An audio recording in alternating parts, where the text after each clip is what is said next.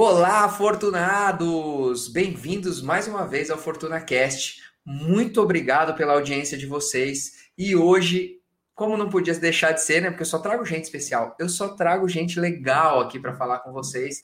Eu vou falar com a Dani Rios. A Dani Rios que, ó, eu, eu, nem vou ficar apresentando muito ela, porque assim, é tanta qualificação que tem nessa mulher, é, mas basicamente ela fala sobre administração do tempo, gestão, produtividade, é, essas coisas que todo mundo fala o tempo inteiro, só que ela fala de um jeito todo especial, um jeito muito diferente, um jeito de é, valorizar as coisas importantes da vida, um jeito de, de ser mais leve nessa, nessa gestão, nessa produtividade.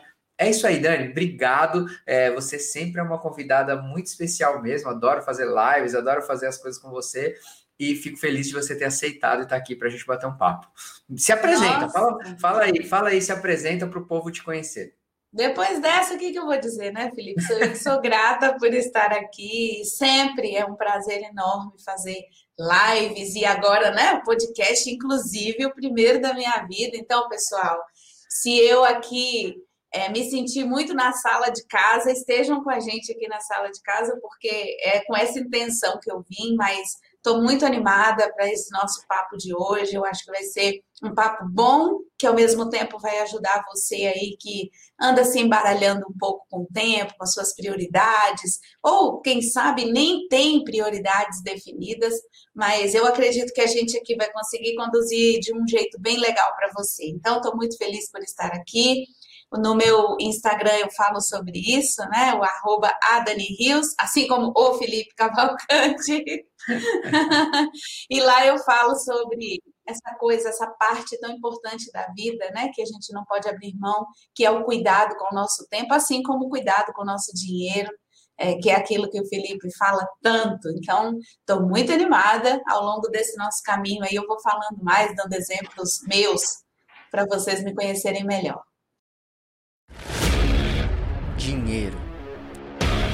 comportamento, emoções. Fortuna Cast. Enriquecer acontece de dentro para fora. Show, show, ótimo, muito legal. Me diz o seguinte, Dani. É, eu sei que você, olha só, o que é, o que é bom, né, da, dessa vida digital de quem realmente faz e fala, né? Eu sei que você tem uma, uma vida super é, como vou dizer, organizada, né, para poder dar conta de tudo que você faz. Você tem o seu trabalho digital, você tem acompanhamento que você faz com as pessoas, é, você tem também o seu trabalho CLT, é, que você toca, a sua família e tal, seus, as suas atividades físicas, tudo isso. Mas eu quero saber, no começo, como que era o começo da vida da Dani? Assim, ah, começou, ficou adulta, começou a trabalhar. Você era organizada? Você sempre foi organizada assim? De maneira alguma, Felipe. Inclusive, quando alguém fala para mim assim, ah, sua agenda deve ser super organizadinha, é organizada porque senão eu não conseguiria fazer o que eu tenho que fazer. Só que é. não é uma organização para tudo. E no começo, inclusive, eu, eu me especializei em falar sobre isso, foi a área que mais tocou o meu coração, porque eu era completamente oposto do que eu sou hoje, né?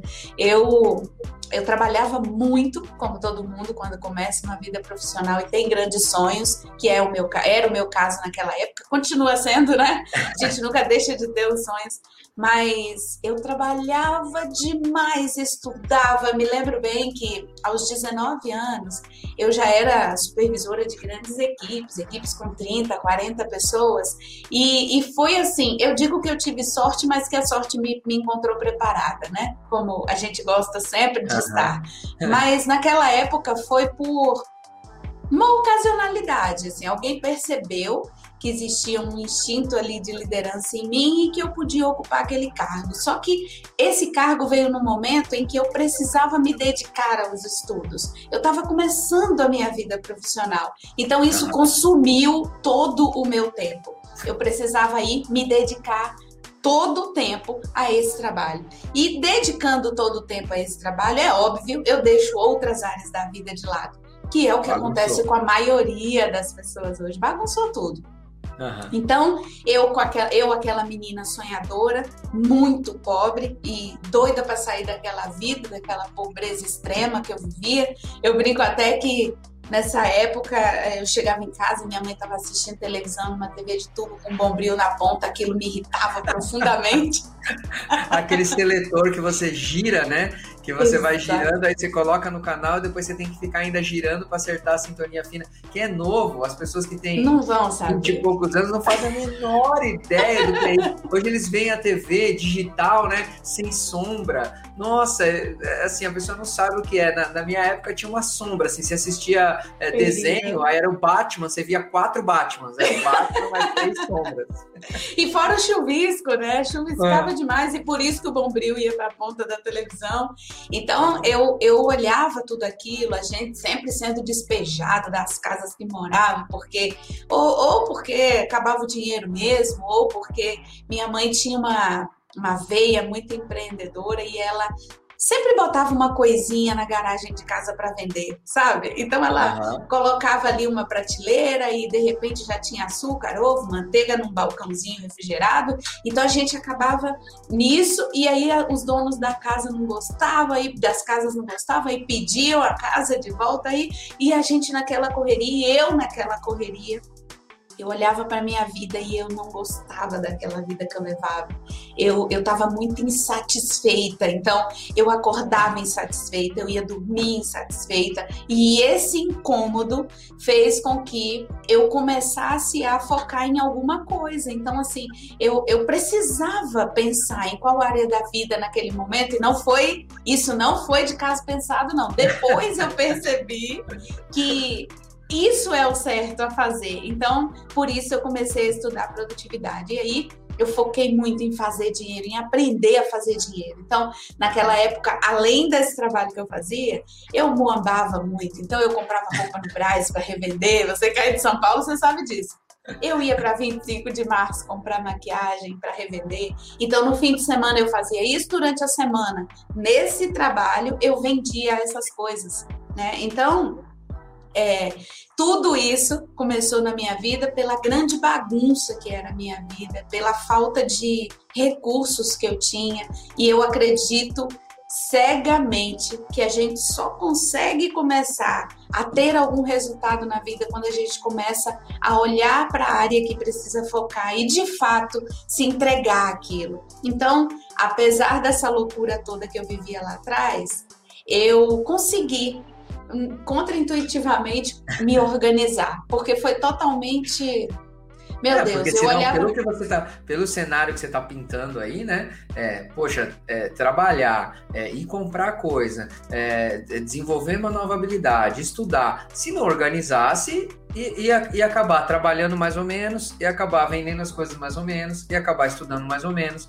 E aí, quando você visse, você ia estar no mesmo lugar, ou então até sendo mandado embora, ou reprovando na faculdade. Então, se não organiza, né? Você não não consegue fazer tudo. Sem contar que, ó, você é de São Paulo, você sabe onde fica a cidade Tiradentes, né? E, e a fama, mais é, ou menos, que falar da cidade Tiradentes. Então, o, não, o... brincadeira. Como é que é? O Racionais... Eu já, até, eu já até fui lá, já.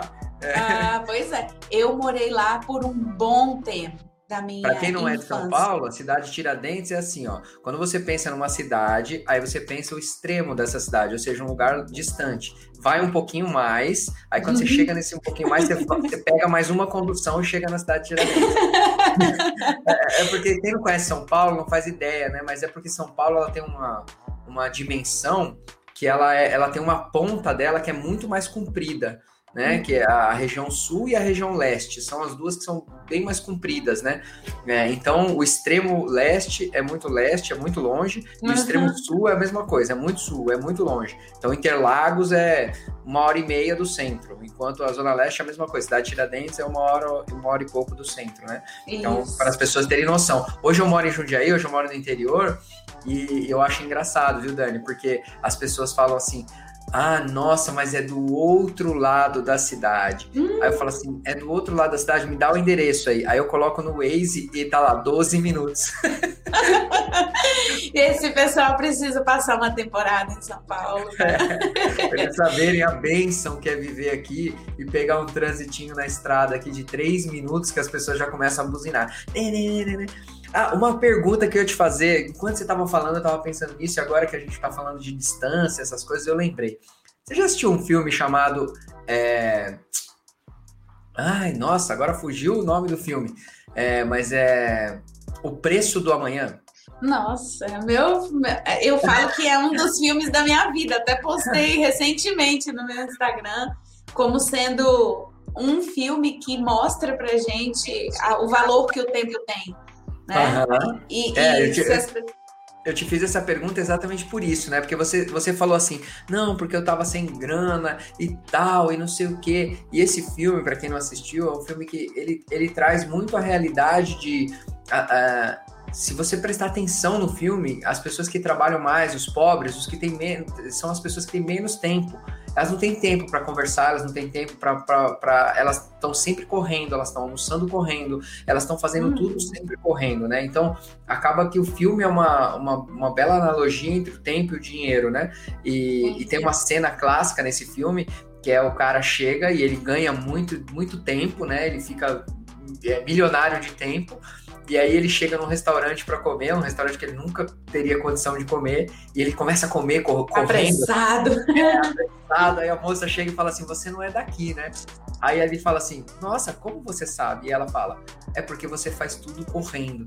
Uhum. Você acha que tem uma relação mesmo entre, entre é, dificuldades financeiras, é, é pobreza e o tempo? Total, Felipe. Inclusive, eu, eu, eu acho que aquele filme é um retrato da minha vida, assim. Eu, eu vivi aquilo, né? Inclusive, Ainda a bem cena. Que morreu no final. Não, não morri no final. Graças a Deus, eu consegui depois entender que aquela correria ali não ia me levar para lugar nenhum e aprendi a fazer mais tempo, né? Uhum, então, inclusive aquela cena da mãe dele, né? Quando ele. Ó, oh, tá difícil, hein, Felipe? não, tudo bem. Inclusive aquela cena da mãe dele, quando ela sai correndo e aí o tempo acaba e, e ele não consegue salvar a mãe. Gente, eu não vou dar muito spoiler. Se você não assistiu, vocês precisam assistir. Olha, você aí que tá ouvindo, assista O Preço do Amanhã. E eu vejo o retrato da minha vida naquele filme, porque teve um, um momento, né? Essa fase que eu morava lá na cidade de Tiradentes, por exemplo, eu passava três horas para ir e três horas para voltar para casa né? Eu, eu saía da cidade de Tiradentes e ia para a Princesa Isabel, lá no centro. Aí pegava o. Uhum. Esse era de ponto final a ponto final. Então, eu, eu vivia numa correria tão grande na minha vida que esse era o tempo que eu tinha para recuperar o meu sono, por exemplo. Quando eu conseguia no ônibus sentar, né? Às vezes a gente vai cochilando em pé mesmo e ali vai. Então, nesse filme, eu consegui ver muito retrato da minha vida e a correria que eu vivia. Inclusive, eu assisti esse filme minha mãe ainda era viva, junto com ela, e a gente ficava fazendo muita analogia com a nossa vida. Ao mesmo tempo que a gente assistia, a gente ia fazendo essas, essas analogias. E eu acho que essa escassez de dinheiro, essa escassez que a gente vive né, em um determinado momento da vida, que algumas pessoas não nascem afortunadas, mas é, em algum momento da vida a gente passa por isso, ela tem tudo a ver com a forma como a gente conduz o nosso tempo. Porque se eu não uso o meu tempo, por exemplo, para sair desse problema, que é a falta de dinheiro, a falta de recursos para fazer as coisas que eu quero, é, a falta de recursos para viver os sonhos que eu tenho para viver, se eu não dedico meu tempo a isso, certamente eu vou passar a vida inteira na corrida dos ratos. Certamente eu vou passar a vida inteira é, no modo de sobrevivência. E eu costumo dizer que o modo de sobrevivência é o pior modo que a gente pode viver, que a gente pode passar o tempo da vida, porque ele é doloroso, ele é sofrido. A gente tem vontade de fazer algumas coisas simples, tá, Felipe? Vou te dar um exemplo. Eu comi McDonald's a primeira vez aos 17 anos e não era por falta de vontade. Eu comi McDonald's a primeira vez aos 17 anos porque eu não tinha dinheiro e eu precisava escolher o que, que eu ia fazer. E na escolha, a sobrevivência sempre vem em primeiro lugar. O feijão com arroz na mesa. Então, aquele filme ele, ele retrata a vida de quem vive na correria, a vida de quem vive com escassez de dinheiro, com escassez de tempo. Por isso que eu acho que a relação entre tempo e dinheiro é tão grande, sabe? Tudo cruza. E, e uma coisa está intrinsecamente ligada à outra. Porque Sim. quando eu não tenho tempo para aprender a fazer mais dinheiro, naturalmente a minha vida segue nesse modo do piloto automático da sobrevivência. Então, que filme fantástico. Eu sou fã. Toda vez que eu falo com alguém, eu recomendo esse filme, porque ele realmente retrata a vida de muita gente por aí. É, o pior desse filme, o pior não, né? Eu acho que a lição mesmo é como você está dizendo, né, a respeito do, uh, da, das relações que ele apresenta, né? E, e, e, essa falta de organização, então eu não me organizo bem, aí eu não posso aproveitar o meu tempo, e aí eu acabo é, ficando sem saída, porque quando eu olho a minha vida, eu falo assim, poxa, eu tenho que estudar mais, mas eu não tenho tempo. Ah, eu tenho que, que fazer uma renda extra, mas eu não tenho tempo. Ah, eu tenho que é, me desenvolver mais para poder conseguir um aumento no meu trabalho, mas eu não tenho tempo. Ah, eu preciso empreender, mas eu não tenho tempo. E aí a pessoa vai, ela, ela vai entrando no o que eu. É, ela, não, ela faz sempre o que ela tem que fazer. E ela nunca faz o que ela quer fazer ela tá sempre na demanda dos outros, aí é o chefe, aí é o marido, aí é, é os filhos, e, e, essa, e essa conta não acaba, né? É, um, é uma dívida que não acaba, porque os outros sempre estão te demandando as coisas. Né? Em todos os lugares você está sempre recebendo, tipo, olha, eu preciso que você faz isso, olha, não sei o que, assiste essa live, assiste não sei o que. E as pessoas hoje, elas nem percebem. Por exemplo, outro, esses dias a minha irmã me mandou uma mensagem, né? Um, um vídeo, falou, assiste essa live. Eu falei, do que que é? Ah, é uma live legal sobre não sei o quê. É um assunto que, assim, não faz o menor sentido para o que eu tô aprendendo e tal. E eu virei para ela e falei assim: olha, eu não vou assistir, depois você me conta. Aí ela ficou, ela ficou perdida. Ela falou assim pra mim: como assim você não vai assistir? Eu falei: eu não vou assistir. Eu não vou assistir porque eu tenho outras prioridades de aprendizado agora. Essa não é uma prioridade de aprendizado. Então, se você puder me contar, eu vou ficar super feliz. Agora, se você não puder contar também, beleza, esse conhecimento eu não quero ele agora. É, e aí, é, é, a próxima pergunta que eu ia te fazer é: você acha que organizar o tempo é dizer mais sim ou dizer mais não? Não, eu não tenho dúvida em dizer mais não. Tenho dúvida nenhuma. Fato é que eu disse para você, né, que antes de a gente começar, que eu não tô, não, eu priorizei não fazer lives agora, né, nesses meses, é, porque eu priorizei outra parte do planejamento daquilo que me ajuda a fazer dinheiro, né? Então, quando a gente tem clareza do que é que a gente quer, esse foco e dizer não fica mais fácil. Por que, que as pessoas sofrem tanto para dizer não? Porque elas não sabem o que elas têm que fazer, o que elas precisam fazer para chegar a um determinado objetivo. A dificuldade em dizer não não é uma coisa que não é só por eu pensar no que o outro vai achar de mim, porque o outro vai me achar ruim, é porque eu não tenho clareza do que é importante para mim.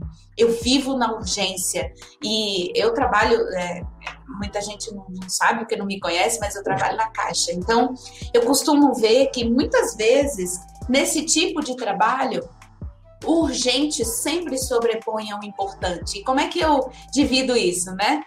Urgente para mim é aquilo que está com prazo em cima, mas que um dia foi importante, eu não dei a menor trela para aquilo. E era importante, que, que é importante? Deixou, era importante, você Virar deixou passar, virou urgente. Exato. E o que, que é importante que vira urgente? Aquilo que dá resultado.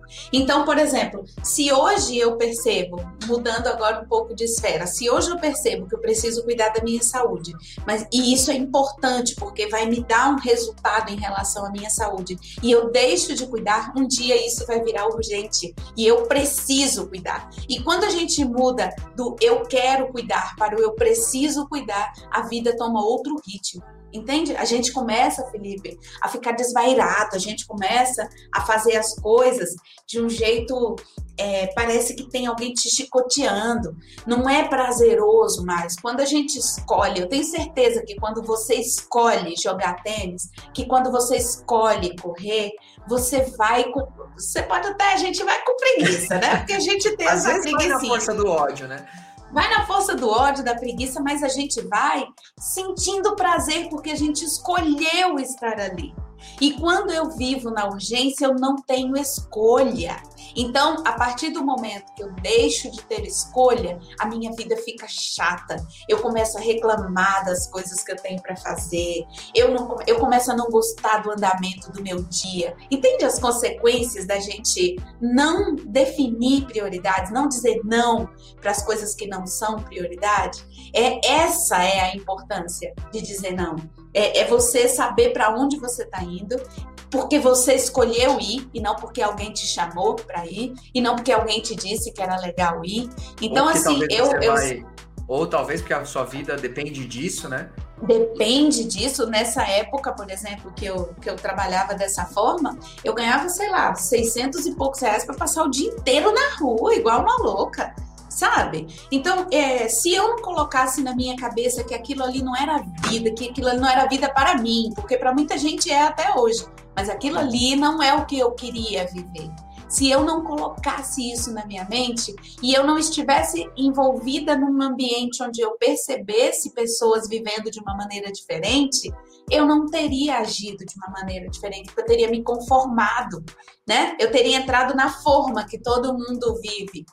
Se conformar é isso, né? Entrar numa forma e se encaixar ali. Eu não quero me encaixar. Eu quero ter a minha própria minha escolha, minha vida, é, fazer as coisas que eu quero. Por exemplo, trabalhar na Caixa hoje, graças a Deus, é uma escolha para mim, porque eu tenho muitos clientes. É um lugar que me paga muito bem pelo que eu faço e pela quantidade de horas que eu trabalho. Então, tudo isso é muito bem calculado. Quando eu decidi empreender, foi porque eu não queria depender disso. É, então, se algum dia eu encher o saco, vamos né, encher o saco de novo, como eu fiquei agora quatro anos fora da empresa. Se eu encher o saco e eu não quiser, ou se eu quiser tocar um projeto paralelo, eu boto uma pausa ali e eu vou continuar a minha vida. Então, escolher viver tudo isso é uma, é uma consequência de dizer não a muita coisa lá atrás, que é o que você perguntou. E isso é, Felipe, eu que experimentei os dois lados da moeda, posso te dizer que isso é maravilhoso. Assim, é, é, uma, é um presente, é uma dádiva viver assim. Viver por escolha e não por obrigação.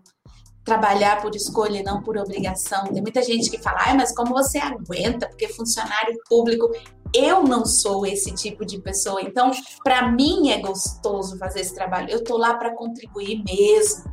Eu contribuo com os meus colegas, eu contribuo com a sociedade, porque trabalhar na Caixa envolve tudo isso. Então, assim, é uma escolha para mim. Tem gente que é funcionário público e vai amarrado, faz um trabalho ruim, faz uma entrega ruim, e o resultado daquela pessoa é a insatisfação, mesmo assim. ganhando 20, 30 mil. Assim como, assim como, tem gente que está na fila lá reclamando do, do funcionário público, mas chega em casa e faz igual. Chega Exato. no seu trabalho, chega no seu trabalho privado e faz igual. Não faz melhor, né? É, mas Exatamente. você citou duas coisas aí, você citou duas coisas aí que eu queria até trazer para a realidade do que eu falo também, né? Porque eu acho importante, porque quem está aqui também está querendo saber a respeito do dinheiro, né? É, e essa urgência, é, eu falo muito no caso das dívidas, né? As pessoas, às vezes, elas falam assim para mim, nossa, mas é, você entende tanto, né? Como é que é, como é que... Como, eu, você fala, às vezes eu, eu, eu, percebo que você sabe como eu me sinto nas dívidas. Exato, porque eu já estive lá. Eu sei Somos como é, dois. Eu, eu, sei como é se sentir endividado. E como é que é se sentir endividado? É exatamente como você citou. É uma urgência constante, porque tudo que você tinha que ter feito já estava, já está para trás. Então você já acorda de manhã, você já está atrasado. Uhum. Por que você já está atrasado? Porque você tinha que pagar um negócio a semana passada e você não pagou. Ah, não, mas eu acordo no horário. Mas não é o, o não é o tempo mesmo, é, é estar se sentir atrasado. Aí os outros estão comprando casa e você está endividado e você está se sentindo atrasado. A, as pessoas estão casando e, e você não, porque você não tem dinheiro para pagar uma festa e você está atrasado. Ou então você já casou e você é, gostaria de colocar os seus filhos, começar a guardar dinheiro para os seus filhos fazerem uma faculdade, mas você já está atrasado porque você tem dívida para pagar e você não consegue guardar dinheiro para o seu filho. Então a sua vida vai ficando em função dessas coisas, né? Você tem essa sensação de urgência o tempo todo. Hum. Tanto que é, é incrível que as pessoas que querem mais urgência, que querem resultados mais rápidos, são as pessoas que estão mais endividadas. São as pessoas que viram para mim e falam assim: Felipe, eu preciso fazer dinheiro rápido. E aí eu falo dinheiro e rápido na mesma frase. na mesma frase tem alguma coisa errada. dinheiro e rápido na mesma frase tem alguma coisa errada. Porque é, normalmente as pessoas têm uma construção, né? Elas têm que construir capacidades e tal. Então, é, é muito é muito isso que você falou, né, a respeito do estado de, de urgência e tal. E, e, outro ponto que você trouxe, é, que eu queria falar, que é, que é a questão do é, a, a, o ambiente, né? É, eu, no, no curso princípio que eu estou terminando de gravar, inclusive, eu cito alguns, algumas coisas que constroem a nossa ideia, constroem a nossa mente a respeito do dinheiro. E um deles é o ambiente. Não tem como, não tem como uhum. dizer que a realidade de alguém que nasceu na favela, que ele vai enxergar que os sonhos dele vão ser iguais a alguém que, por exemplo, como as minhas filhas, que hoje estão sendo criadas num baita num condomínio aqui, não vai ser por quê? Porque é, uma criança que nasce nessa, nessa realidade, ela tem que, através de algum outro recurso, ela tem que conseguir enxergar para fora. Senão, uhum. ela vai enxergar. É, é, ó, eu vou, eu vou, vou lembrar um projeto que eu trabalhei aqui. Eu trabalhei num projeto educacional. A gente ia fazer palestras sobre educação financeira em escolas públicas. E eu lembro que a gente foi fazer numa escola em Santana de Parnaíba. Santana de Parnaíba é bem coladinho com uhum. Alphaville. Então, é uma cidade relativamente pobre, Santana de Parnaíba, colada com uma, com uma cidade extremamente rica, que é Alphaville. As duas são coladas em São Paulo, né? Para quem não é de São Paulo e está ouvindo aqui. É, e aí, assim, em Alphaville, tem empresas gigantescas. O Bradesco está em Alphaville, a HP está em Alphaville, é, a DHL está em Alphaville. Assim, empresas gigantescas, multinacionais, que a pessoa pode trabalhar ali. Então, o cara pode sair de Santana de Parnaíba para trabalhar em Alphaville e daqui a pouco ele está conseguindo um emprego nos Estados Unidos. Tá? Quando a gente ia fazer a palestra lá, eu perguntava: qual é o seu sonho? E aí, a, a, a, o sonho das, das pessoas era assim: ó, ah, eu queria trabalhar no Paulistão. Por quê? O Paulistão é o maior mercado, o maior supermercado que tem em Santana de Parnaíba.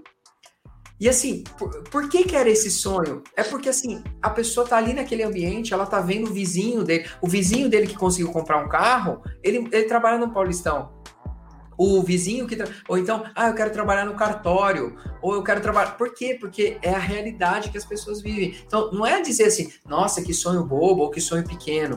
Mas é porque assim, eu não consigo enxergar uma montanha maior. Então, se eu não consigo enxergar uma montanha maior, eu não vou me preparar para subir essa montanha. Eu vou subir a montanha que tem aqui, que eu consigo enxergar, que, que eu já vi alguém fazendo, né? É, Lucrécio falou isso 90 anos antes de Cristo o tolo acredita que o, a montanha mais alta do mundo é a montanha mais alta que ele já viu.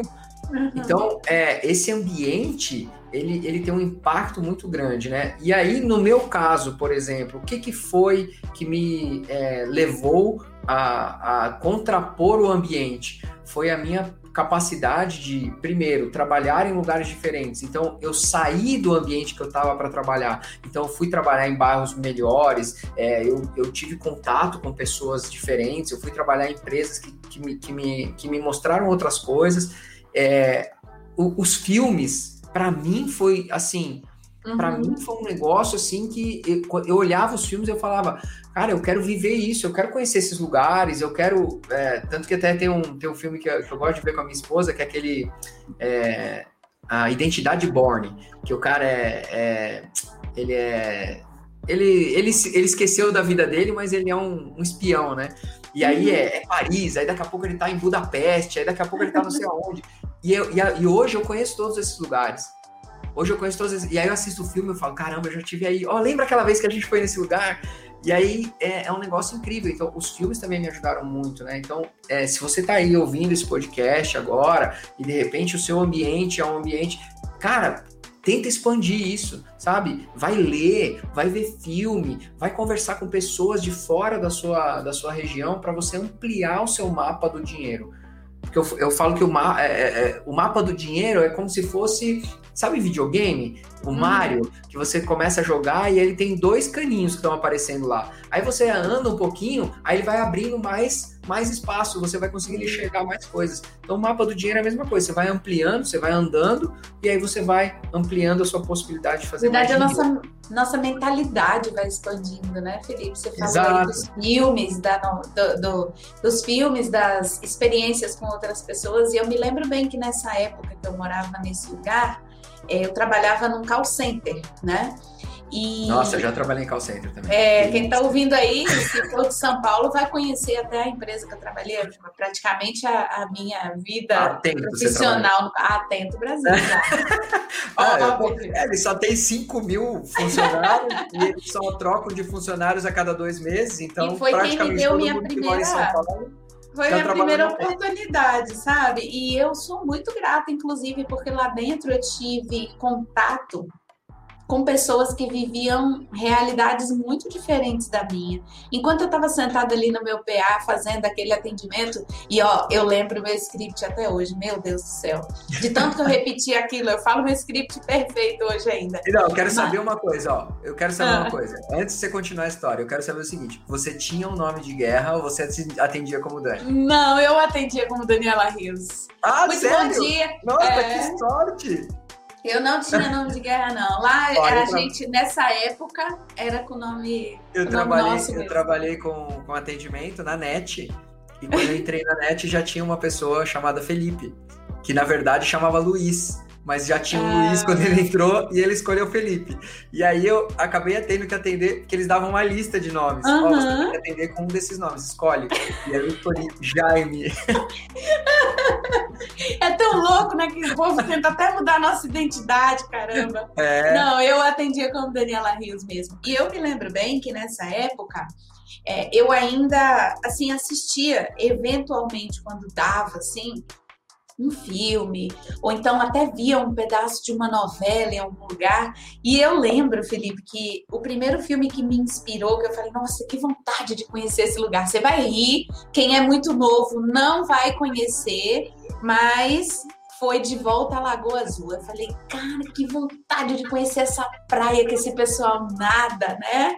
E, e foi a primeira viagem internacional da minha vida foi para conhecer esse lugar. Eu falei, não, eu preciso ir lá, é, eu preciso. E quando eu cheguei lá, eu me sentia no filme, eu lembrava dos personagens em cima da, é, em cima das árvores, né, que eles construíram a casa, o casal, né? Uhum. Construiu a casa em cima daquela árvore, aquela coisa toda. E eu ficava olhando tudo em volta. E eu falava assim: Meu Deus, antes dos 35 anos eu consegui estar quem aqui diria, no né? lugar né? do filme. Quem, quem diria? diria né? Aí fui, né? De filme em filme, fui ver o. Que tem o navio do Piratas do Caribe lá também, né? No pedaço lá do Caribe. Então, assim, isso que você falou é muito relevante porque os nossos sonhos eles não são construídos necessariamente por quem, por onde eu vim, pelo lugar de onde eu vim. Eu, eu, eu nasci em São Paulo, mas eu fui criada numa cidadezinha do interior da Bahia e depois que eu fui para São Paulo. Então, se eu for pegar To, voltei para São Paulo, na verdade, né? Se eu for pegar todas as minhas referências de infância, é, farinha láctea era um negócio de rico, por exemplo. Quando eu ia na casa de uma amiguinha rica, eu comia uma colher de farinha láctea que ela me dava porque eu pedia.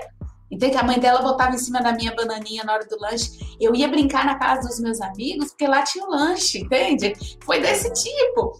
Só que aí, quando eu cheguei nesse call center, eu fui trabalhar numa operação que atendia aos clientes da Caixa. E lá dentro eu conheci pessoas que eram da Caixa. Você vai ver agora a relação do que eu fiz, do que eu faço hoje. Uhum. Eu conheci pessoas da Caixa que ganhavam 20, 25 mil naquela época. E um dia, uma gerente dessa chamou a gente para um encontro no apartamento dela. Era um almoço, ela chamou todos os supervisores, coordenadores de treinamento, e lá fui eu, né? A pobrezinha Envolveu. lá.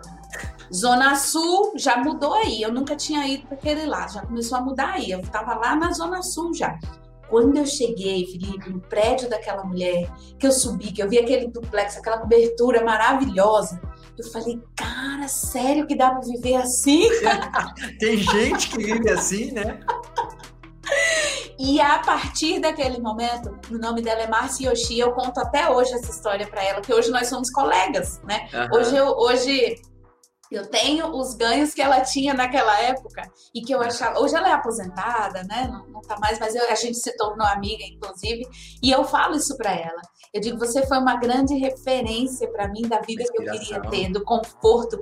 Quando ela foi me levar no metrô, ela foi me levar num carro confortável. Eu falei, ah, eu quero um carro desse, esse banco é bom. Chega de Sabe? metrô. Quando, então, olha, para você que está ouvindo a gente aí, quando você puder, quando você puder, mesmo que você não esteja vivendo uma situação ainda bacana, que quando você volte para sua realidade você fale, caramba, como é tudo diferente. Não, não pense que você não é merecedor daquilo. Pense, eu quero aquilo. O que, que eu tenho que fazer para conseguir aquilo? E aí um dia eu lembro que ela falou para mim, Dani, eu sei que você gosta, né, dessa coisa do treinamento que você faz aí, de supervisionar as equipes, mas por que, que você não estuda para um concurso? Você pode ganhar muito bem aqui. Eu falei, cara, essa mulher tá vendo potencial em mim. Olha a minha cabeça como era. Então, a mentalidade, é o que você sempre fala, né, Felipe? A mentalidade da gente, ela precisa estar sempre voltada para o que quer, para o que quer, e não para o problema. Então, assim, qual era a solução daquilo? Poxa, essa mulher tá vendo potencial em mim de passar nesse concurso. Eu era muito pobre, então passar num concurso e ganhar bem, poxa, fui lá, peguei uma apostila velha que ela me deu, antiga. E Felipe, juro para você, eu estudava de meia-noite até duas, até três. Às vezes eu virava, porque eu acordava às quatro para estar às seis lá ah, no depois dormia no cidade. Né?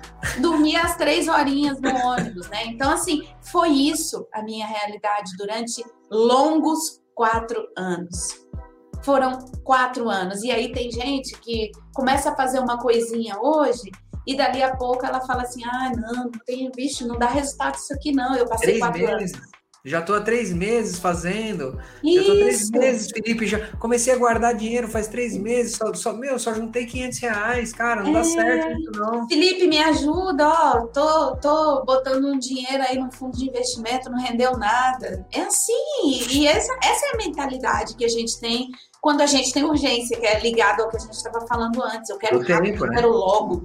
Porque assim, tá cansativo isso aqui, então eu quero resolver logo.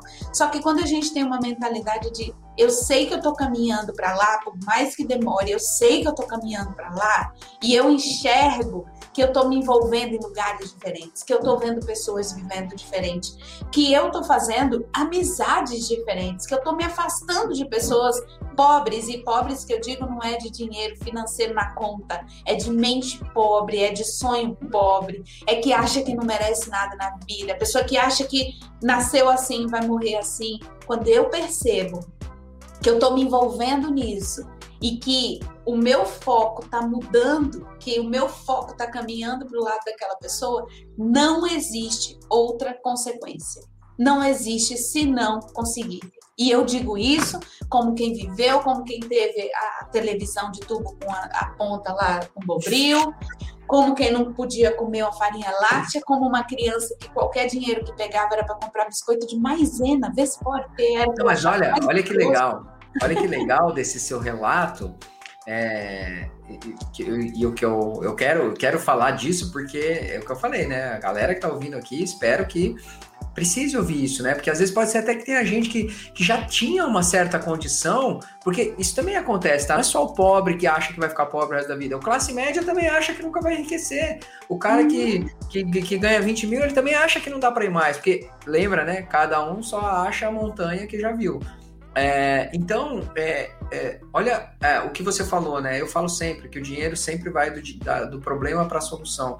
E olha como você enxergou, olhou a pessoa e falou: caramba, olha quanto ela tem mais do que eu, olha a vida que ela tem. E aí é aí que 90% das pessoas, e eu fui um desses durante anos, Dani, durante anos eu andava de ônibus, eu olhava os carros do lado e eu ficava assim pensando, que injusto. Olha a cara dessa pessoa. Eu, eu, nem sabia, olha só que loucura, eu nem sabia quem era a pessoa e eu ficava assim pensando, que injusto, nossa, por que, que essa pessoa tem esse carrão? Eu tô aqui me ferrando de ônibus. Nossa, eu ficava, eu ficava indignado. Ele sozinho indignado. lá e eu nesse ônibus cheio. É, exatamente. nossa, olha, olha a cara dessa pessoa, tem, tem, tem uma cara de ser uma pessoa chata, né? E eu sou tão legal, por que, que eu. Eu juro que eu pensava isso. Eu juro que eu pensava isso. E, e hoje eu vejo quanto tempo eu perdi pensando nisso, porque eu poderia olhar essas pessoas e exatamente pensar o que eu faço para ter isso? O que eu faço para chegar nesse lugar que essa pessoa fez? O que ela fez, né? E aí você falou, eu lembrei, sua vida, ó, sua vida é um filme, Dani. Um remendo de vários filmes.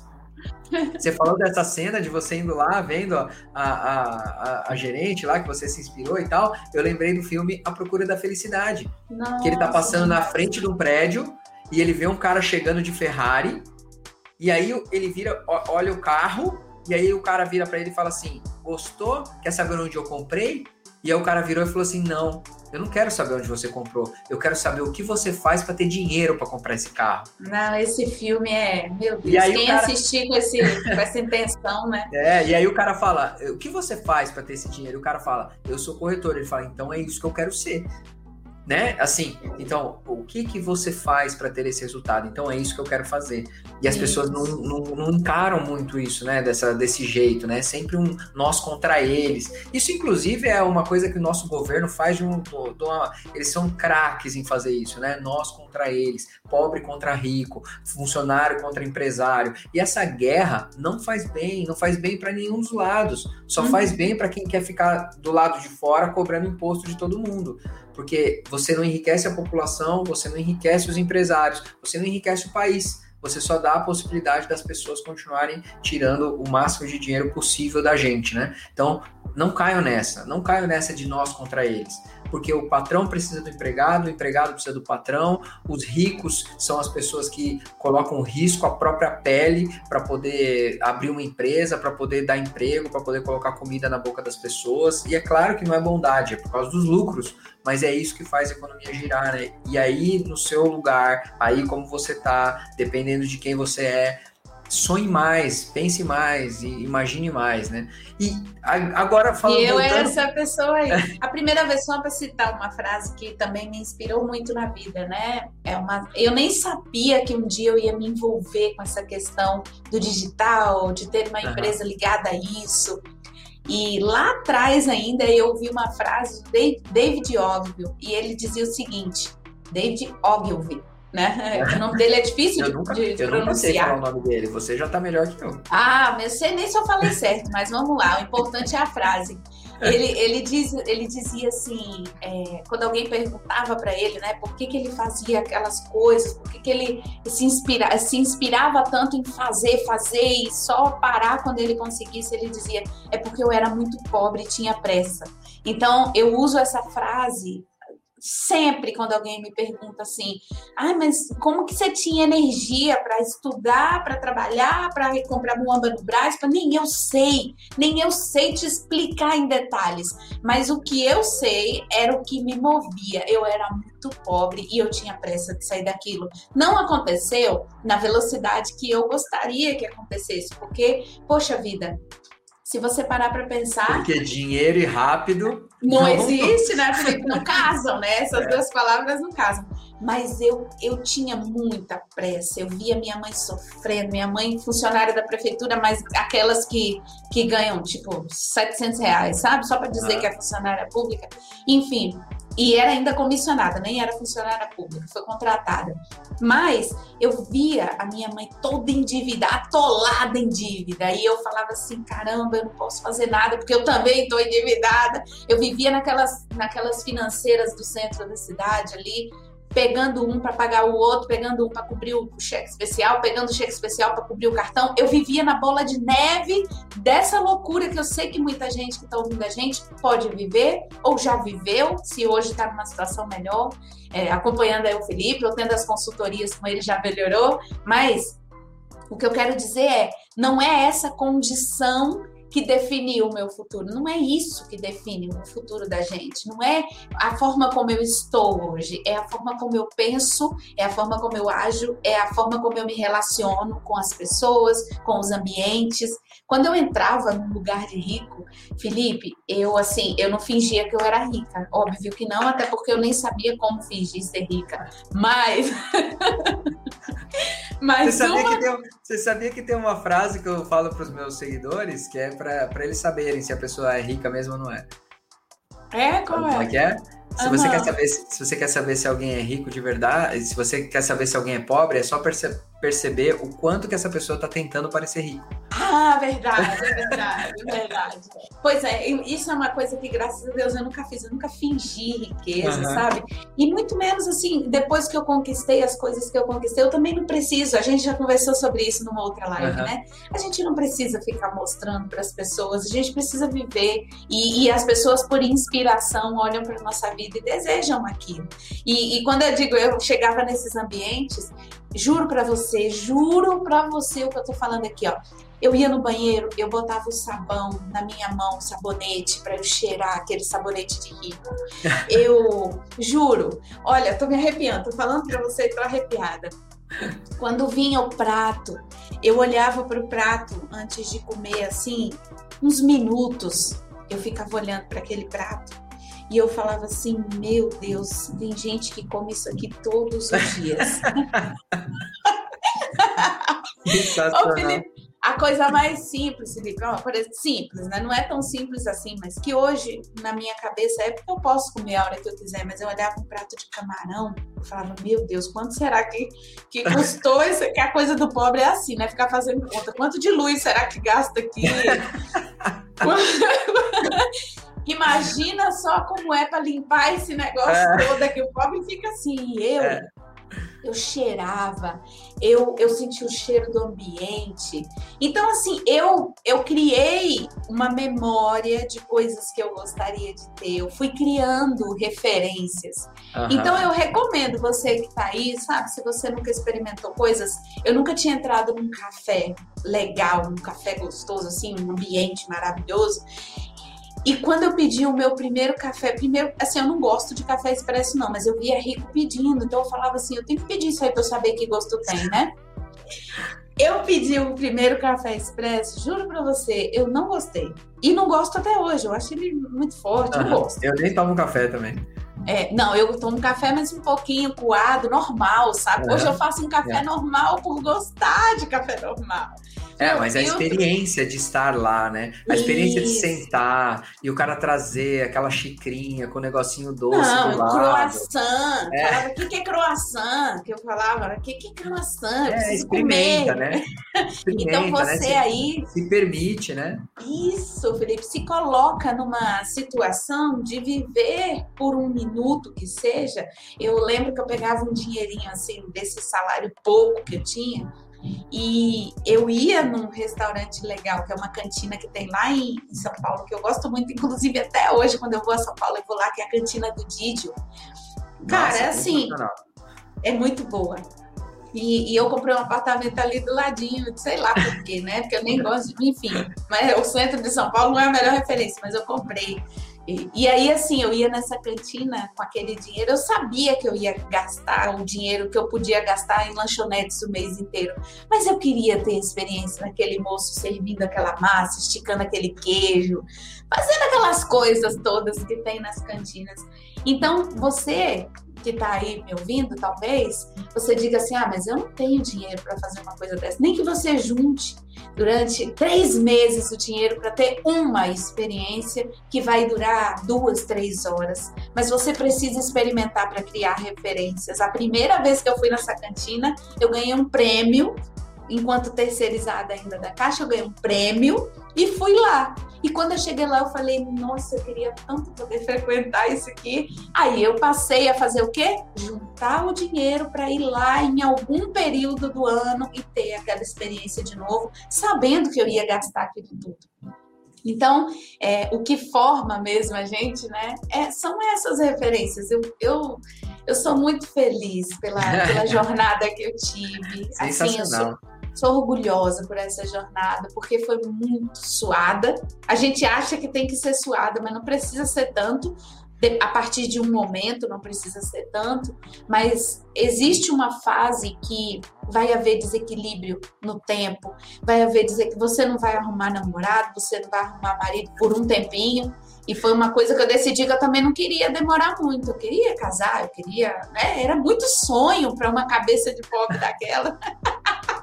Parece que não vai dar tempo, né? É, é, esse lance da urgência, né? Parece que não vai dar tempo. Não vai mas dar assim, tempo. ao mesmo tempo que é uma pressa, e aí eu acho que é, é a grande lição, né? Que você falou assim, ah, eu tinha pressa, né? Porque eu era pobre. É, ao mesmo tempo, embora você tivesse pressa, você estava disposta a fazer pelo tempo necessário. Isso. Porque às vezes a gente esquece, né? Que, por exemplo, uma criança para andar, para correr, ela demora quatro, cinco. Minha filha tem quatro anos e, e, ela corre, eu tenho uma sensação tremenda de que a qualquer momento ela vai cair, porque ela não, ela não tem aquela. Não, não é um adulto correndo, entendeu? E já faz quatro anos, há quatro anos, o corpo dela só faz isso, que é levantar, andar, correr e tal. E outro dia ela veio caiu aqui na sala. Né? Entende? Então, a gente tem essa urgência, mas é, é, entender que dentro da urgência também tem o, tempo. E eu gosto muito de uma frase do Bill Gates, né, que é, é a gente subestima é, o que a gente pode fazer em um ano, é, ao contrário, a gente superestima né, o que a gente pode fazer em um ano e a gente subestima é, o que a gente pode fazer em 10. É, então as pessoas acham que, não, em um ano eu vou emagrecer tudo que eu tenho para emagrecer, eu vou enriquecer, eu vou fazer uma empresa com 100 funcionários, eu vou casar, eu vou ter filhos e tudo em um ano. Agora, Uh, em 10 anos, ah, não, em 10 anos não dá. Em 10 anos não dá. E 10 anos é tempo pra caramba. Uhum. Pra caramba. Eu tô fazendo exercício físico, uh, assim, de maneira regular, há um ano e meio. Cara, o que mudou o meu corpo? Eu olho assim no espelho. Esses dias eu tava mexendo um negócio assim e eu vi meu ombro, que eu trabalho muito ombro por causa da questão do tênis, né? E eu vi meu ombro assim, eu falei, caramba, o que, que é isso aqui? Eu nunca tive isso. né? Que músculo é esse que eu tô vendo aqui? Os É, e eu já tenho 41 anos, sabe? Tipo, eu não sou mais um moleque. É, e, e, e, você vê as pessoas negligenciando a todo momento o poder do longo prazo, o poder de fazer um pouquinho todos os dias. E aí vem a minha próxima pergunta para você. Então tá, eu tô bagunçado, meu tempo tá zoado, é, eu tô vivendo essa urgência. É, que, por onde eu começo? Por, por, por, como eu começo a organizar meu tempo melhor para eu poder estudar ou fazer alguma coisa ou, ou, ou sobrar algum tempo do meu dia para eu poder destinar para uma, uma melhora minha financeira, pessoal, de saúde, sei lá. Como, como, como essa, perfe... essa pergunta é muito perfeita porque algumas pessoas hoje até por influência das redes sociais e de tantas referências, acredita que precisa ter tudo ao mesmo tempo. Né? E quando na verdade a gente precisa mesmo é, é aprender a aguçar o nosso olhar para aquilo que é mais importante nesse momento. Bom, eu percebo, por exemplo, e eu sempre digo que a área financeira é a área em que 90% das pessoas precisam começar é, a observar, né? E não é só porque a gente está fazendo esse podcast, é porque a maioria das pessoas vive sem dinheiro e, consequentemente, ela não pode viver as coisas que o dinheiro proporciona. Então, para eu olhar para as áreas da minha vida e saber por onde eu começo a me organizar, eu preciso fazer como quem vai arrumar um guarda-roupa, né? Que está todo revirado. Eu tiro tudo de lá de dentro então, como é que eu tiro tudo de dentro da minha vida para eu analisar sob uma ótica de quem olha de fora? Eu preciso escrever o que, que eu tenho feito nos meus dias e se eu tenho vivido do jeito que eu gosto. E esse é um exercício que muita gente tem preguiça de fazer. Então, talvez você esteja ouvindo a gente. Ou medo, né? Exato, ou medo, receio do que vai encontrar nesse guarda-roupa, né? Pode ser até escorpião lá de dentro, né, Felipe? Mas é, muita gente não vai fazer por preguiça mesmo, tá? E por preguiça, ela não vive aquilo que ela gostaria de viver. Que muita gente não fez isso lá atrás e, e a vida foi conduzindo de uma forma natural, que foi o meu caso, possivelmente o seu caso, não, talvez você não tenha parado para calcular uma rota tão certeira. Você foi fazendo as coisas assim como eu, e as coisas foram acontecendo. Mas existe um ponto de partida, é o ponto da minha insatisfação. O que hoje me deixa mais insatisfeita? Eu olhar no espelho e ver o tanto de gordura que tem no meu corpo? Ou eu olhar para minha conta bancária e falar que droga? Eu não consigo fazer nada. O que me deixa mais insatisfeita é eu viver numa casa trabalho. onde eu viver numa casa onde o relacionamento tá péssimo, a gente só briga, ou o trabalho que eu faço me deixa todo dia triste, deprimida, eu não quero estar naquele lugar com aquelas pessoas, fazendo aquelas coisas. Então, é, eu penso que o ponto de partida é esse guarda-roupa bagunçado que é o ponto da sua insatisfação. Então, quando eu aprendo a olhar para o ponto da minha insatisfação, eu sei onde eu devo focar. E, e não, não adianta falar que é tudo, né? Não adianta falar que não é tudo. Não adianta falar que é tudo, porque para você não resolver a melhor, o melhor jeito de você não resolver nada é você querer, é querer resolver, resolver tudo. tudo. Exatamente, é querer resolver tudo. Então, é, e tem gente que fala quando você fala assim, ah, mas você precisa definir uma prioridade. A pessoa sempre fala para mim, isso sempre acontece. Ah, mas tudo é prioridade? Não, não é. não, não, não é. é. Não é. A, a gente sempre tem uma coisa que é prioritária na nossa vida. E eu posso, usando a minha própria história, dizer que naquela época era o dinheiro que ia me levar para outras coisas que eu gostaria de viver. Eu queria ter liberdade de tempo, eu queria ter liberdade financeira para comprar o que eu quiser, comer o que eu quiser, vestir o que eu quiser, andar no carro que eu quiser, morar na casa que eu quiser. Então, é, olhando por esse prisma, talvez a a proporção de olhar a gordura do corpo e a conta bancária esteja ali, poxa, eu não gosto de nenhum dos dois. Né? Eu tô puta da vida com os dois. Mas vamos, vamos pensar no seguinte: 10 minutos de alguma coisa que trabalhe seu corpo ao longo de 3, 4 anos pode te levar para algum lugar? Do que zero? Pode. E há, paralelamente a isso, aí sim eu digo que são. A, a, única coisa que eu digo que a gente tem que incluir de alguma forma, que eu negligenciei e paguei um preço muito alto, é a saúde. E que não precisa ser muito. Não precisa ser jogando tênis, não precisa ser numa academia cara, não precisa, pode ser dentro de casa, com hit, 10 um minutos. É?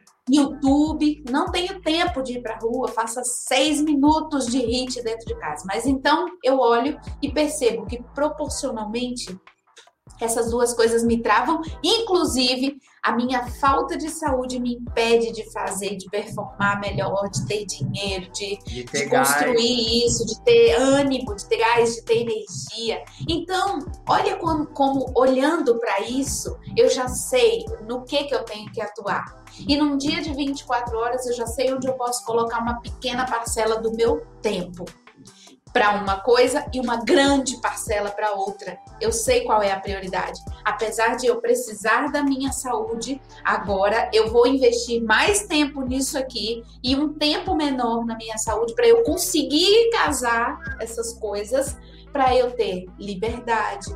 Muitas vezes, muitos casais brigam, né, Felipe, por dinheiro. Muitos casais brigam por dívida.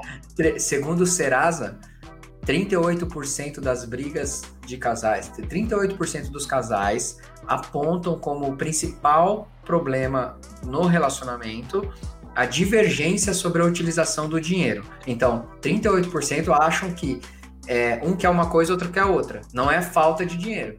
E 32% apontam como principal problema financeiro a falta de dinheiro.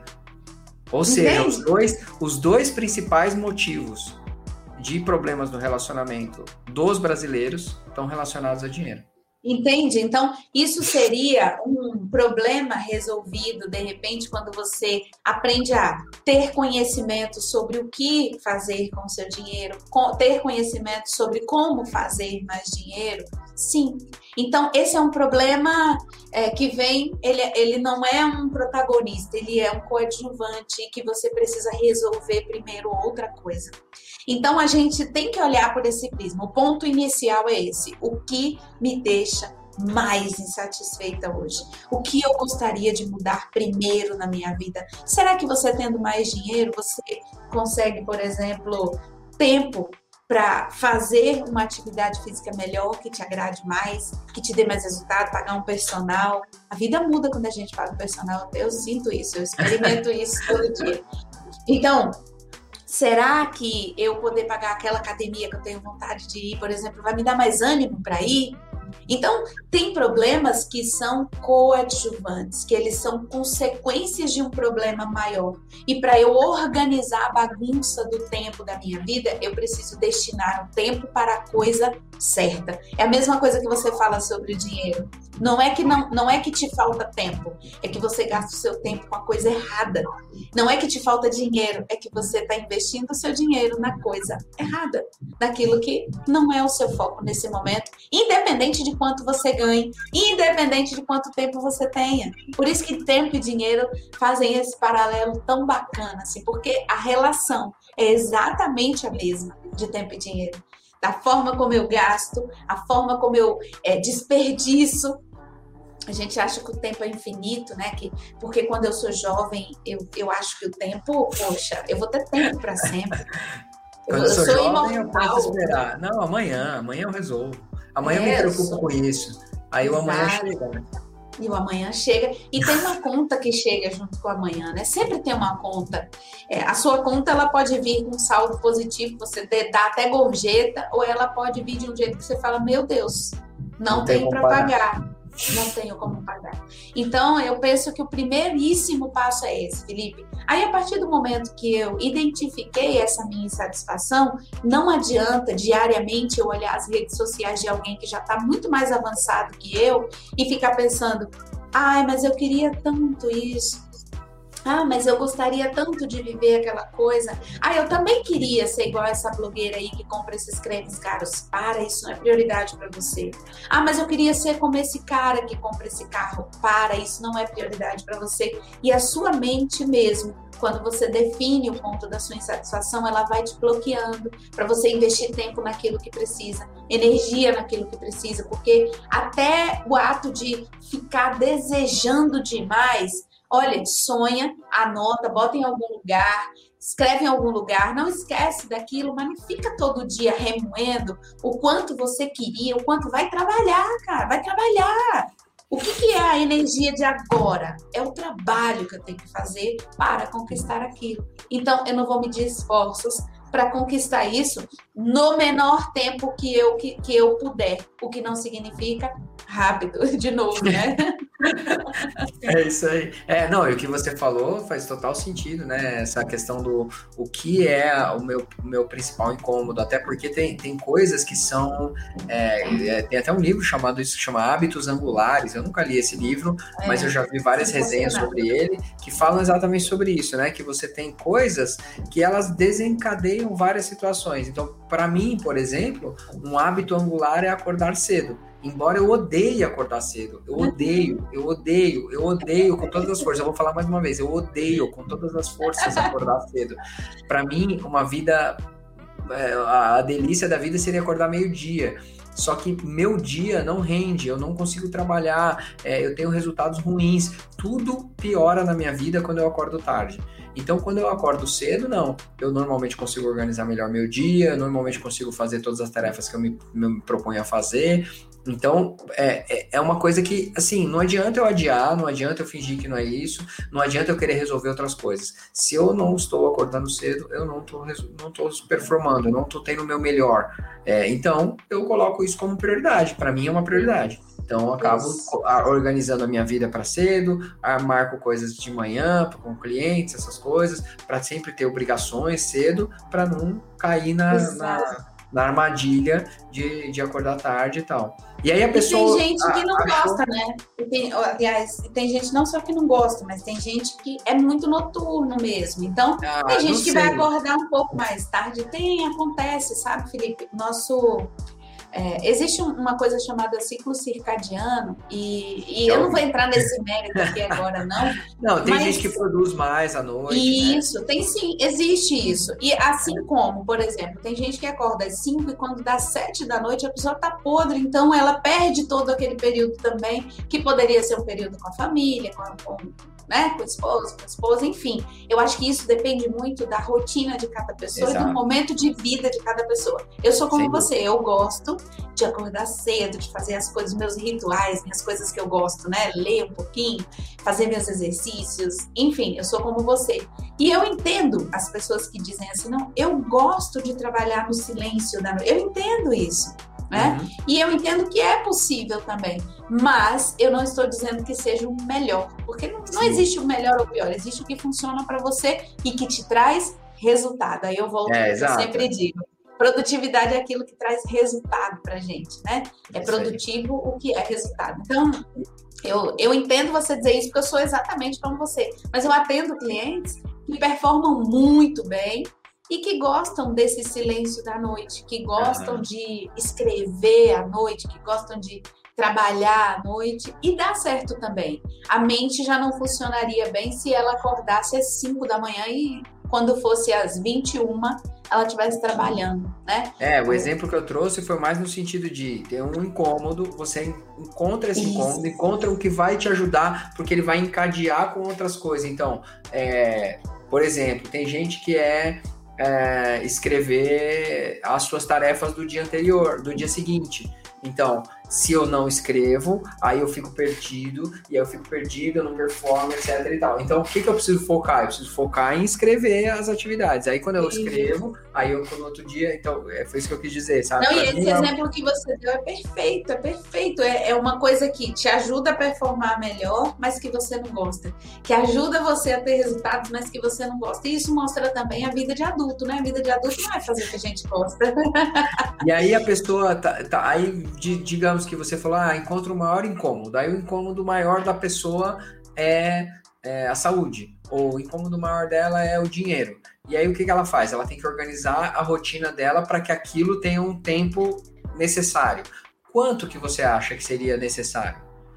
É, esse essa conta aí, ela exata, exata, ela não existe, né? Porque, por exemplo, uhum. se você olhar o que eu contei antes, se você fosse olhar para minha realidade, você ia dizer, ela não tem tempo para botar nada aqui para fazer mais dinheiro.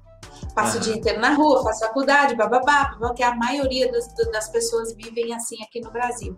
Então, o que eu recomendo que é, essas pessoas que estão nessa situação façam é dentro daquela rotina que eu tenho hoje, por isso que é preciso escanear, o que eu posso tirar, ainda que seja, sei lá, 20 minutos, ainda que sejam 30 minutos, mas o que, que eu posso tirar, não, o que, que eu posso substituir, né? Então, depois que eu observei que isso aqui é a minha prioridade, qual é o plano para isso aqui? Não precisa ser um plano perfeito, gente, pelo amor de Deus. Tem gente que se trava porque não consegue enxergar o caminho inteiro que ela tem que fazer. E Ó, tem vou dar uns exemplos. que pega isso, né? Gostei do que você falou, vou dar uns exemplos, tá? A pessoa trabalha, ó, ela acorda super cedo, vai pro trabalho, aí ela trabalha que nem uma camela, não dá para parar, não dá para não dá para no trabalho não tem como. Aí ela para, almoça, volta, trabalha de novo, aí ela vai, pega a condução, chega em casa, aí tem os filhos, etc,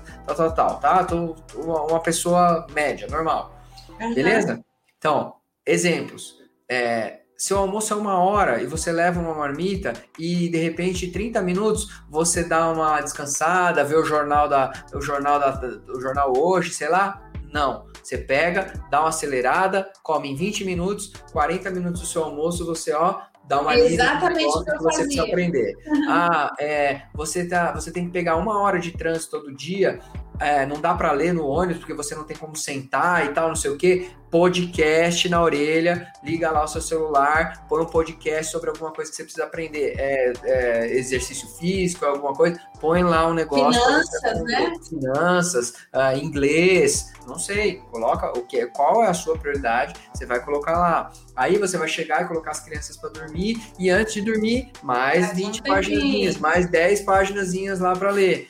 É, e aí você vai encaixando. Uma né? aulinha aí, de um curso, né? Uma aulinha e aí, quando um você vê, E aí, quando você vê no seu dia de 18 horas que você trabalha pra caramba, você conseguiu encaixar ali 20 minutos de manhã, 20 minutos na hora do almoço, 20 minutos à noite, blim, uma hora. Uma hora por dia são 7 horas por semana, 7 horas por semana são é, 28 horas por mês, mais ou menos. É, 28 horas por mês são é, 3 ah, vezes 12, de conta assim com esse menino 36, não, são 360 horas por ano. Olha se aí. você se dedicar a alguma coisa 360 horas, eu tenho certeza que vai trazer resultado. Sem Tenho contar certeza. que nos finais de semana, muitas pessoas têm uma folguinha maior, então dá para aumentar claro. essa quantidade de horas. Ai, mas o que vocês estão falando? Então eu vou virar escrava, depende. Qual é a sua pressa? A minha hoje, pressa. É, hoje a pessoa é escrava de, de outras pessoas. Exato. Ela pode ser escrava dela mesma.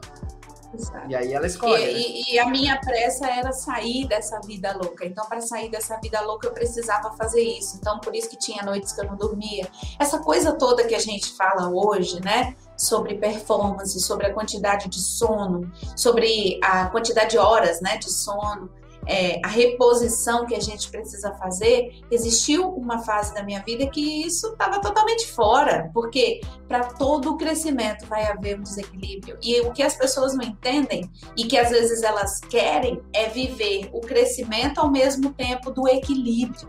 Então, eu quero crescer, mas eu quero equilibrar todas as áreas da minha vida, eu quero tudo muito caminhando eu redondinho. Eu quero ficar milionário, mas eu quero todo, todo dia eu quero assistir série, todo não, dia eu quero fazer coisa. Tem isso não. Então, assim, vai haver desequilíbrio, você vai ter que escolher alguma coisa, né? Então, essa troca, por exemplo, que o Felipe falou agora do almoço, eu fiz muito na época que eu queria me tornar executiva na Caixa, né?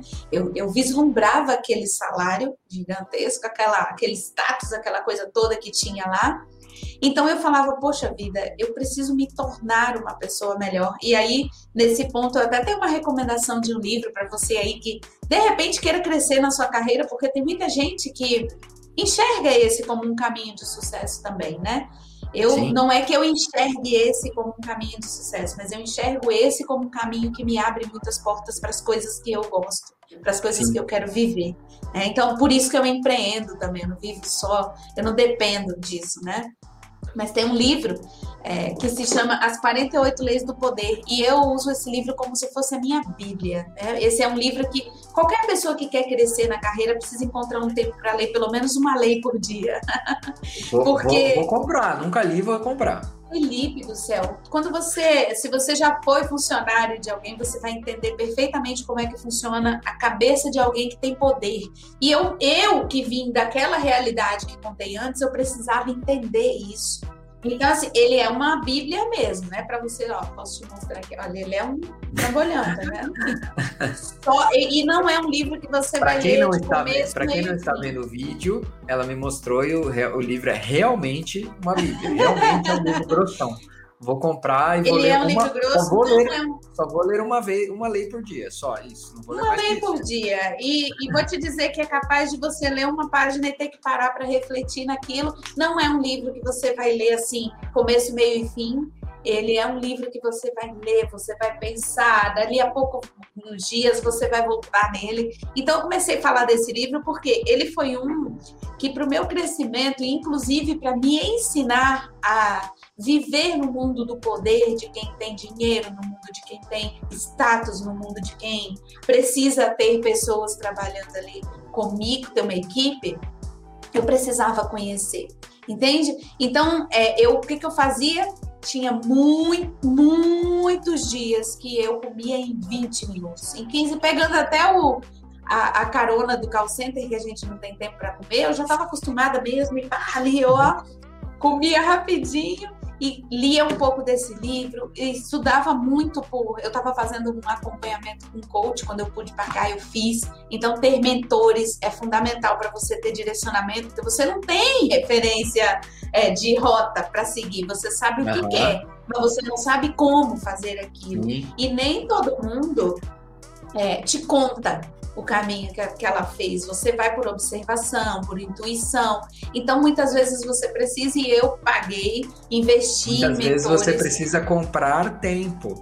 As pessoas também não entendem isso, né? Como é que eu faço para acelerar? Eu quero acelerar meu resultado. Você acelera seu resultado comprando tempo, tempo de outra pessoa. Quando você contrata um consultor, você está comprando todo o tempo de as, das coisas que ele já fez e deram errado, as coisas que ele fez e deram certo, que ele vai trazer para você. Quando você contrata a Dani e fala assim, Dani, é, eu quero fazer o seu curso para aprender a, a, gestão do tempo. Você está comprando o tempo que ela demorou para desenvolver aquelas ferramentas. É, e, e, e, mais uma vez, né? Tempo e dinheiro. Ou seja, aí a pessoa, ah, não, mas eu prefiro fazer sozinha. Tudo bem, você está usando o seu tempo. Então, se você consegue é, juntar, e aí normalmente é a pessoa não quer gastar dinheiro, ela acaba usando mais o tempo, e como ela usa mais o tempo, ela tem menos tempo para ganhar dinheiro. E aí você entra no ciclo de sempre estar tá achando que está ganhando, mas está perdendo.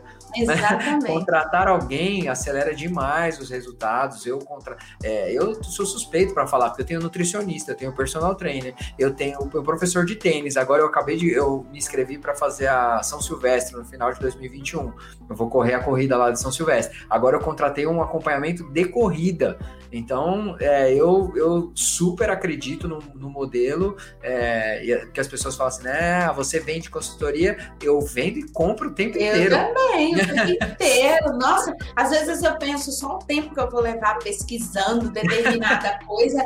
Cara, tem alguém que já fez isso e pode me ensinar. Então, eu fiz isso na época. Essa pessoa, ela me ajudou muito, não em relação ao meu tempo, mas em relação. Nisso eu fui bastante autodidata, eu pensava mesmo poxa, como eu posso fazer com a minha vida? Então, enfim, essa parte foi assim, mas conselhos, né? Se conselho fosse bom, não se daria, mas eu vou dar. Tenha esses encaixes no seu dia, saiba o que você vai eliminar ou o que você vai substituir. Isso tudo depois de identificar sua insatisfação. Depois disso, tenha, invista em pessoas que te ajudem a enxergar um caminho. Sabe, a luz do fim do túnel, ela não mostra só a luz do fim do túnel, ela, ela mostra para você como você faz o caminho para chegar àquela luz. E que às vezes esse túnel, apesar de você enxergar uma luz, ele não é reto. Ele vai fazendo umas curvas, milagrosamente, ou pelo poder da sua mente ou do seu sonho, você até enxerga a luz lá no final. Mas aquele túnel, ele tá cheio de curvas, ele tá cheio de é, de sobe e desce, é, né? De, de buraco, ladeira, de subida, descida. Então, a gente precisa de alguém que fale, ó, a melhor ferramenta para você cavar aquele túnel ali é essa, ou o melhor, a melhor forma que você tem de agir é essa. Então, isso é importante porque quando a gente começa essa trajetória para viver alguma coisa que a gente quer viver, a gente não sabe fazer. E daí vem as pessoas que dão cabeçada, né, na vida, que ficam ali, ó, girando em círculos, gostando, é, sem gostar daquela vida, mas girando, gastando dinheiro com outras coisas ao invés de investir nisso. Então, mentores, tenha muitos mentores. Outra coisa que eu recomendo, que eu não fiz e que eu sei que aceleraria muito o meu caminho, a minha jornada, é ter a clareza da definição de metas de uma forma escrita, não só na minha mente. Eu sabia tudo que eu queria. Eu todo dia trabalhava por aquilo. Mas não pôs no papel. Mas eu não pus no papel. Eu podia ter otimizado muito do que eu fiz muito. Eu podia ter triplicado os meus ganhos em algum determinado momento da minha vida. Você, normalmente, normalmente esse tipo de comportamento, além de acelerar o resultado, também aumenta o resultado. Normalmente, aumenta. quando você faz isso, você atinge resultados maiores e mais rápido. Você tem clareza, você tem clareza, você não sai simplesmente fazendo, né? Mas Aliás, enfim. Isso é uma constatação incrível, assim, porque riqueza, abundância é clareza. Exato. Pobreza é confusão. É, é confusão, é, é, é conflito. É só você pensar nessas duas coisas. Então, clareza é abundância, é riqueza.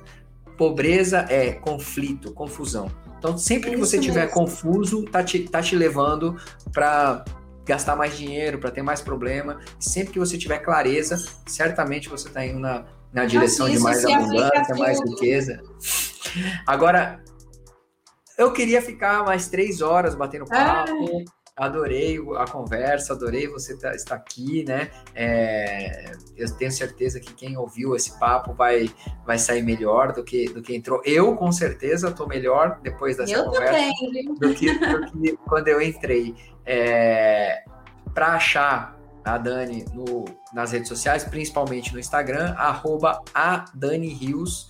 É, para me achar é o arroba o ponto Felipe Cavalcante. Então, arroba a Dani Rios, o dela não tem ponto, é tudo junto, a Dani Rios, e no meu, arroba o ponto Felipe Cavalcante. Agora, por último, Dani, por último, se você tivesse que deixar uma mensagem, eu gosto do Joel, o Joel fala assim, se você, se você pudesse colocar uma mensagem num outdoor que ficaria em todas as cidades, assim, que obrigaria as pessoas a ver por um minuto esse outdoor, não é tudo isso, né? Mas se você pudesse colocar uma frase que chegasse a todas as pessoas do Brasil, Quais, qual seria o recado que você gostaria de dar para as pessoas? Eu vou usar a frase que eu citei aqui no, no, nosso, na nossa conversa, que é não deixe o importante se tornar urgente. Não deixe o importante se tornar urgente. Saiba observar o que é importante hoje para você e que pode se tornar urgente. Você tenha que fazer, você não tenha mais escolha. Então faça as coisas por escolha. Quando você começar a fazer as coisas por escolha, a sua vida passa a mudar. Quando você parar de fazer as coisas por obrigação, a sua vida começa a mudar. Então, não deixe o que é importante se tornar urgente. Identifique hoje o que é importante, o que te frustra, o que te causa é, tristeza, angústia e trabalhe nisso hoje, porque um dia pode se tornar urgente. E eu não desejo isso para você de jeito nenhum, em qualquer área que seja. Que 10. Adorei, adorei o papo. Obrigado mesmo. Para vocês, ouçam os outros episódios, sigam a Dani. Se tiver dúvida, manda lá no Instagram, manda no meu Instagram, comenta, compartilha que você está ouvindo a gente aqui para ajudar a gente a chegar a mais pessoas, ajudar outras pessoas, porque a nossa missão não acaba em nós. Não dá para a gente atingir o máximo de pessoas que a gente pode sozinho. A gente precisa de você. E é através de você que a gente vai atingir mais gente, através do seu resultado, através do que você compartilha, das mensagens que você leva adiante. E então gostaria muito de contar com a ajuda de todos vocês. Muito obrigado, Dani, mais uma vez. Um beijo afortunado para você. Beijo, Tchau. pessoal.